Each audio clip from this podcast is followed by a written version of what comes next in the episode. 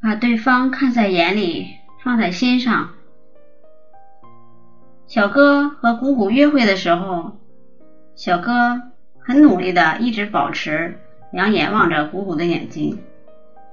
可能这样做真的很累。过了五分钟，小葛就觉得自己都快变成斗鸡眼了。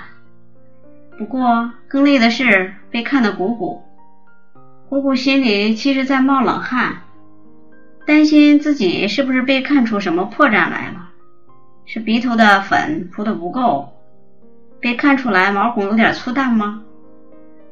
假睫毛没粘好。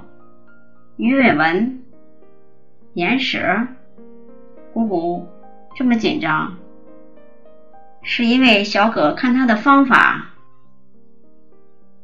太像验尸了。看有很多种，端详、检验、审视，跟注意、注视、望着有分寸上的不同。约会的时候。当然，最好是三不五时的，带有感情望着对方，让对方感觉到两人之间有暧昧的电流在传递，而不是两个饿坏了的人聚在一起填饱肚子。有的人约会时虽然精心挑选了适合谈话的法国餐厅，精心挑选了老少咸宜的法国红酒白酒。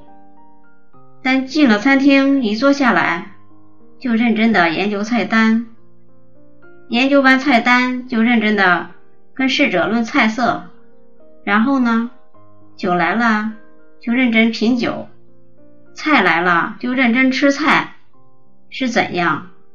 你以为自己是米其林餐厅指南派出来的美食密探？约会就是约会。就要含情脉脉面对外文菜单。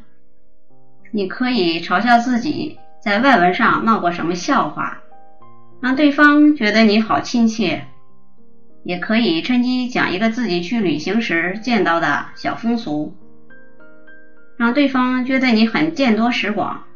在这么做的时候，你当然要不时望着对方，带着一点点观察。让对方充分感觉到他在你眼中的存在。谈到火锅要多辣的时候，看他有没有皱眉，看他有要起身的样子。虽然不用夸张到一个箭步移形换影去帮他拉椅子，但不妨贴心的告诉他餐厅的化妆室在哪个地方。这些都需要你保持眼角观察。但不必端详审视的。很多人以为懂美食美酒就是有品位的人，我一点都不同意。